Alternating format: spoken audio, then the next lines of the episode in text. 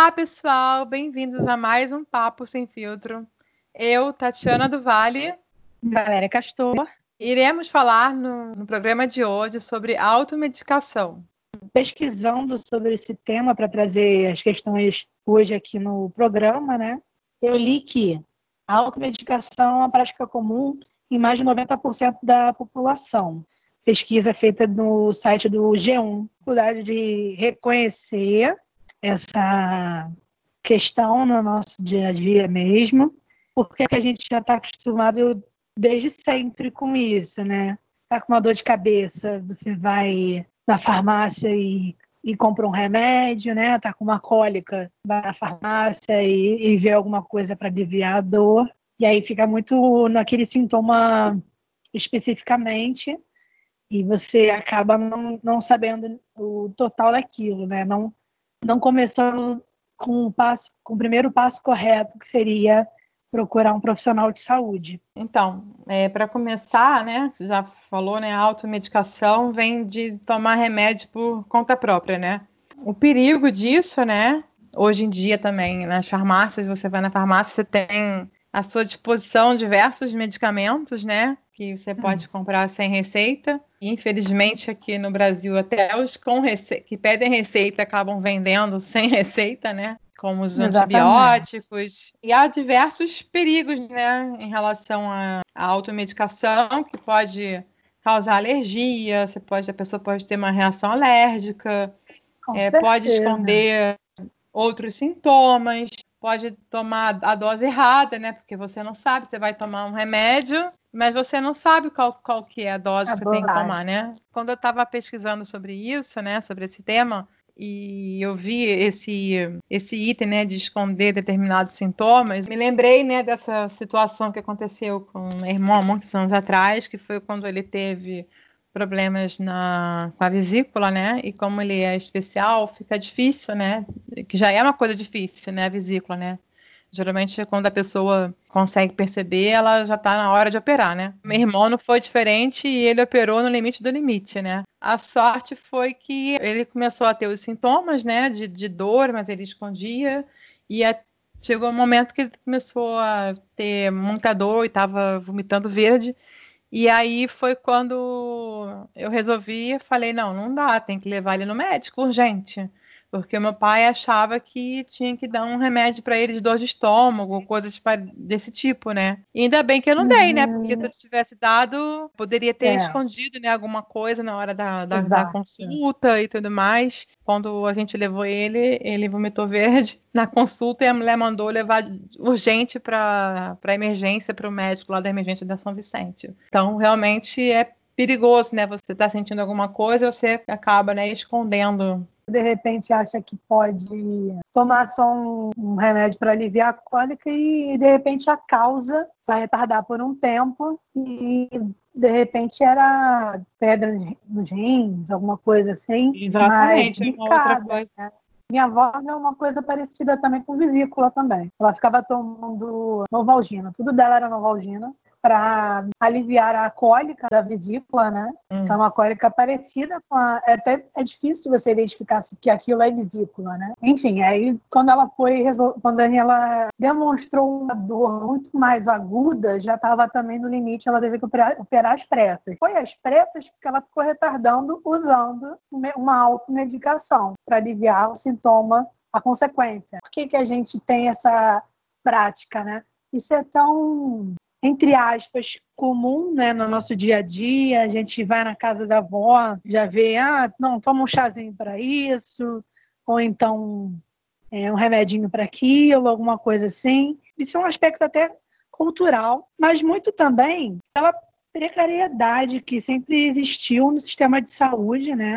Dentro desse sistema de saúde, a dificuldade de consultas médicas, ou de acesso a tratamentos específicos. O que você levantou, que foi a questão da, da indústria farmacêutica, né? Porque por não ter um médico disponível, é, acessível, né? Não, ter essa dificuldade de marcação de consulta, a, a indústria farmacêutica ganha com o fato de é, liberar uma, uma grande gama de remédios que te facilitam a solução dos sintomas. É somada hoje em dia, por exemplo, a informações na internet sobre doenças que a pessoa pega aleatoriamente. Ela não tem um, graduação para saber distinguir o que, que é o que, mas ela lê em, em sites que acabam virando consultas médicas para ela, né?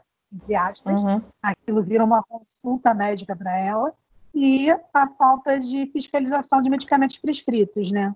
Todos esses pontos somados levam a esse percentual alto de automedicação. Isso acaba acontecendo, né, também pela falta de fiscalização também, né, das, das nas farmácias e tudo mais, que é, acabam, assim, permitindo, né, que as pessoas comprem medicamentos sem receita médica, né? E isso é muito ruim, sabe? Tem muito medicamento aqui, é simples medicamentos até, uma coisa que eu usava direto, porque eu tinha herpes, né? Então eu comprava a pomada para passar no, no herpes. E é uma pomada que por exemplo, nos Estados Unidos, você não consegue comprar sem receita. E aqui é a coisa mais normal do mundo você comprar essa, essa pomada sem receita. Assim, eu acho que a gente tem uma facilidade muito grande para comprar essas coisas, né, sem, sem receita, né? O que não deveria, né? Você vai numa farmácia, numa farmácia americana, numa farmácia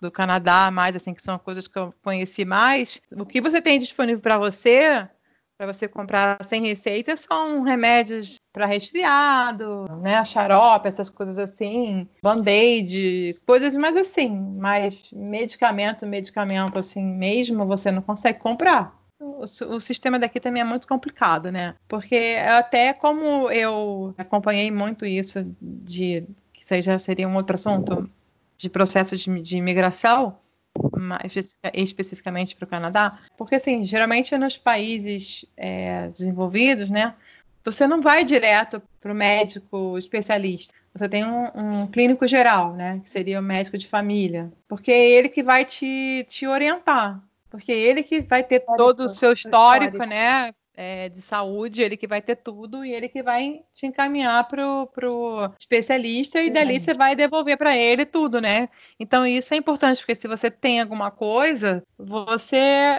tem um médico que sabe tudo seu. Isso facilita muito. Eu, por exemplo, eu não tenho um clínico geral, meu pai briga comigo.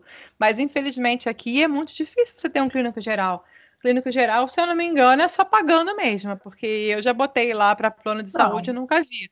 O que você encontra são. Ah, eu os... tenho. Eu não tenho. O que eu encontro, assim, são pessoas que. Tem o clínico geral, tem o clínico geral e tem o médico da família, separado no plano de saúde. O Fábio já foi nos dois, por exemplo. Eu teria também, mas eu não tenho ninguém que me acompanhe também, não. Já tive. Quando eu era criança, adolescente, quando minha mãe me, digamos assim, me acompanhava mais, é, eu já uhum. tive médicos que me, que me acompanharam historicamente. Acho até que o pediatra entra nesse ponto, porque ele te conhece desde o início.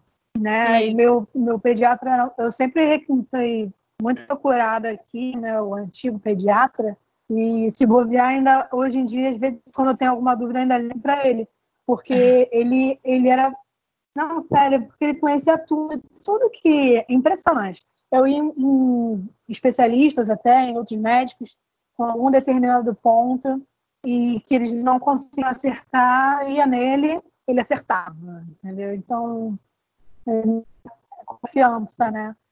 Aí, aí aquilo que você estava falando, aí, continuando o que você está falando aí, também tem, tem tudo a ver com, a, com o sucesso do sistema de saúde no seu país.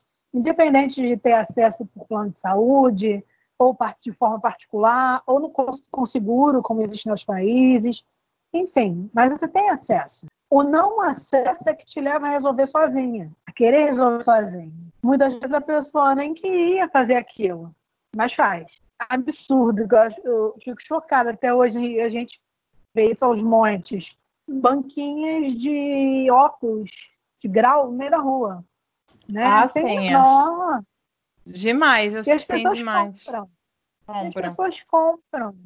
Aquilo, é. faz, aquilo faz mal grau de não tem noção. Pois é. Mas assim, mas o que eu vejo é que, que muita gente compra, né? Não é só pessoas não. que não, teoricamente, não têm conhecimento.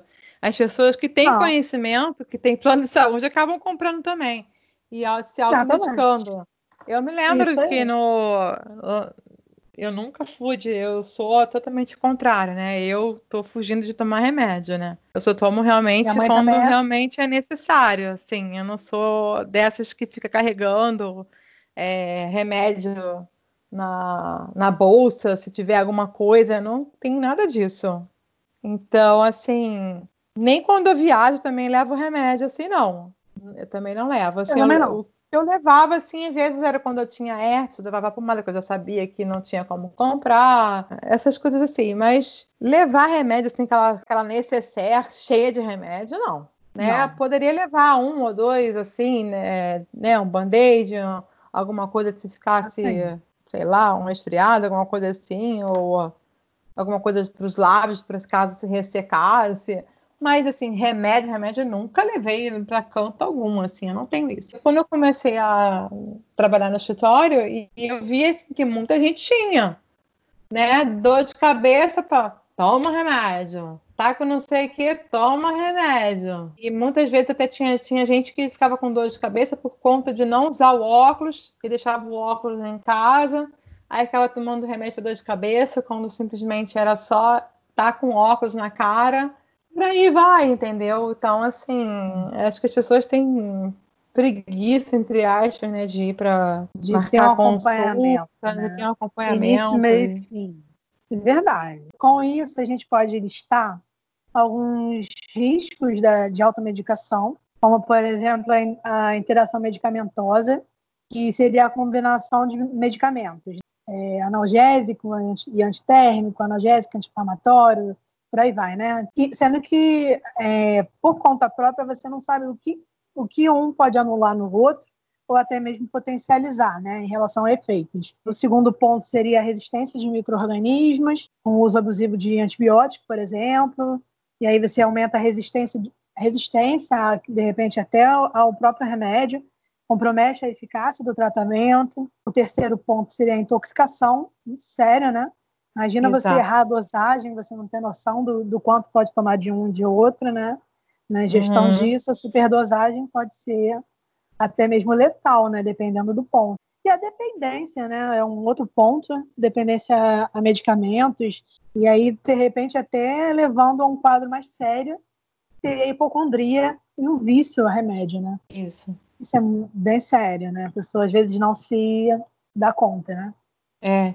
Esse, isso de vício acontece muito também com, a, com aquele que todo mundo acha né, inofensivo, né? O remédio de nariz que dizem que pode dar arritmia, essas coisas e tudo mais, ataque cardíaco, eu acho lá. Não é para você ficar usando aquilo toda hora. Né? Tem, tem gente que é viciado nisso, né? Viciado uhum. em remédio para dormir. Isso, é tri... olha, remédio para dormir. É um vicia, perigo. cara, vicia. Outra coisa também que vicia, aquele para enjoo, não vamos citar nome, nomes, mas ele é muito comum para quem viaja é, por exemplo, de, de, ônibus, de carro, enfim, que não consegue ficar muito tempo e fica enjoado, né? Aí antes de partir, toma um, um comprimido.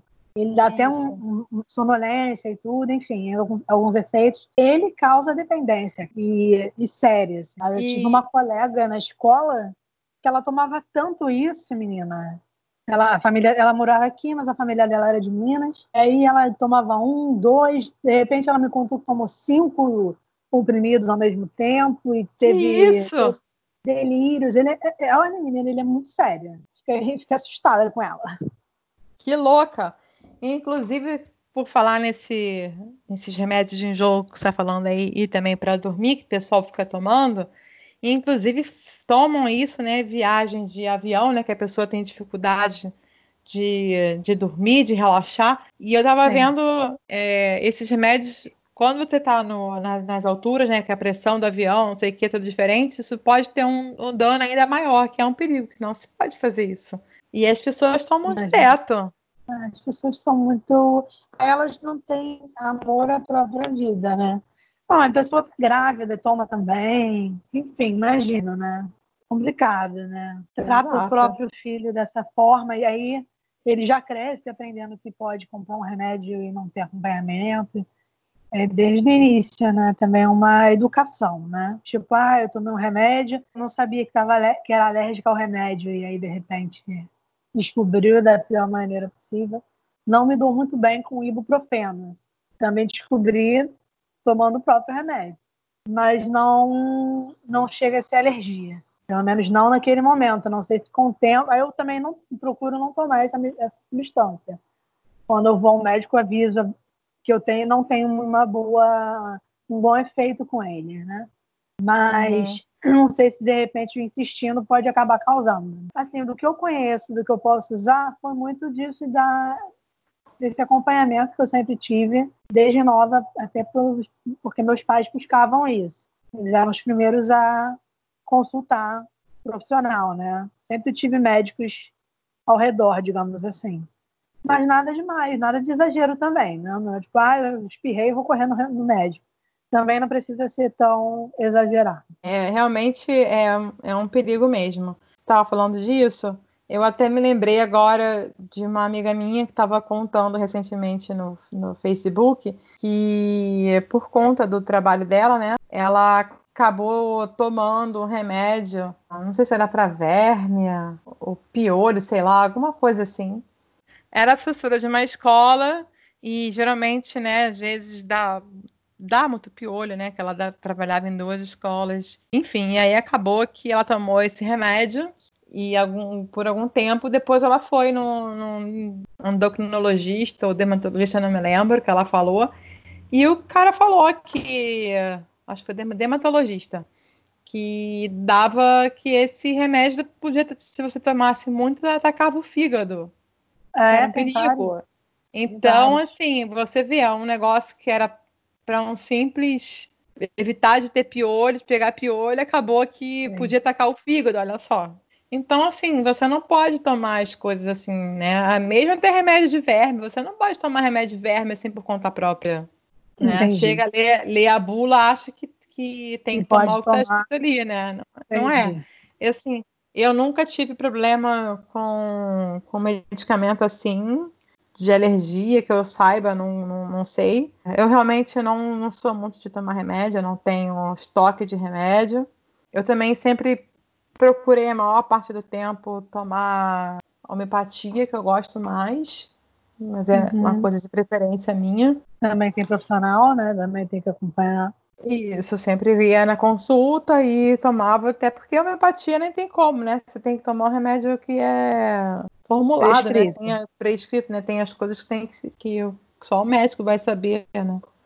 Não tem como, não tem um medicamento pronto. Aí eu sempre, eu sempre optei mais para homeopatia. Eu sei que eu tenho alergia à penicilina, mas isso aí já é de muito tempo. Eu não sei quando minha mãe descobriu isso. É isso. Eu nunca tive assim, não. Essas coisas não. Meu pai é que, que, que também é o louco do remédio também. É. Mas eu não. Eu, o que eu tomo, o máximo que eu tomo assim de, de sempre é vitamina, prescrita pelo médico, porque eu, eu não tomo, não. Não posso mentir se eu disser assim, ah, eu não tomo remédio, se eu tiver com dor de cabeça, eu não vou tomar um analgésico que eu já conheço. Eu tomo. Né? Eu já sei que aquele analgésico funciona, em mim não tem efeito colateral, eu tomo. não vou sempre ao médico, até porque, assim, alguns, em determinados momentos da minha vida, que eu tive algumas questões médicas, né, eu fui tratada com aquele determinado, com aquele mesmo analgésico. Mas é claro que pode ser uma dor de cabeça, se for uma coisa persistente, tem que saber a causa, né? A questão é a causa, né? não é só a consequência. Uhum. Eu andei tendo muita dor de cabeça, ficava tomando remédio de analgésico para amenizar, mas quando eu fui ver a fundo, eu estava precisando de óculos. Então é por aí. Pois é. Aí tomar remédio à toa, porque no final era só usar o óculos e, no, e tava tomando sintopina de remédio. É isso que, que, é, que é ruim, né? Esse é o problema. É, verdade. É. A Sociedade Brasileira de Neurologia é uma, é uma fonte bem segura para dizer isso. A dor de cabeça pode ser causada pelo abuso de analgésico. Além disso, também tem aquele é, ataque estômago, ataque o fígado, tem uma série de problemas que vêm até junto, né? Quer ver um negócio que é difícil de você identificar a causa, mas é claro, consultando os médicos adequados, você chega a um consenso. É enxaqueca, que é algo bem persistente e que tem vários motivos para acontecer, pra, que te levam a isso, a esse quadro, e que quando ela está instalada, ela só vai melhorar quando passar o período dela, né? Nossa, assim, de tomar vários analgésicos no dia e não melhorar, né? Enxaqueca é assim. O importante é saber o motivo disso, né? Procurando, de repente, um neurologista de confiança, né? Uhum. Para evitar, e aí, em determinados casos, não tem como, você tem que tomar pelo menos algum remédio, sim. Não dá para você passar o dia sem. O importante é ser consciente. Exatamente. É importante lembrar sempre que a automedicação não é uma coisa correta de se fazer, digamos assim, né? Que o certo é procurar um médico e realmente ver o que, que você tem, né? E acompanhar, né? Por isso também é importante estar tá aí também é, a importância do clínico geral, né? Porque como mesmo você falou, Tava com dor de cabeça, dor de cabeça, e quando fui ver era o óculos. Mas você uhum. não vai uhum. parar para pensar, ah, não, eu tô com dor de cabeça, tem que ir no oftalmologista, não é? Você vai procurar uhum. o quê? Uhum. Outro médico, você não vai procurar uhum. o oftalmologista com dor de cabeça. Por isso que é importante também ter o clínico geral, né? É que você vai é. chegar para ele e vai falar, ah, tô com dor de cabeça. E ele vai fazer a avaliação toda e vai ver, ó, você tem que usar, você tem que procurar um oftalmologista quando eu pesquisei isso, né, quando esse problema já estava demais, eu, eu procurei sim. Mas eu, eu, eu, eu fui a um médico, que eu não me lembro agora qual foi, me deu alguns panoramas. Olha, pode ser um problema, pode ser oftalmológico, também pode ser alguma coisa alimentar, pode ser estresse, pode ser neurológico.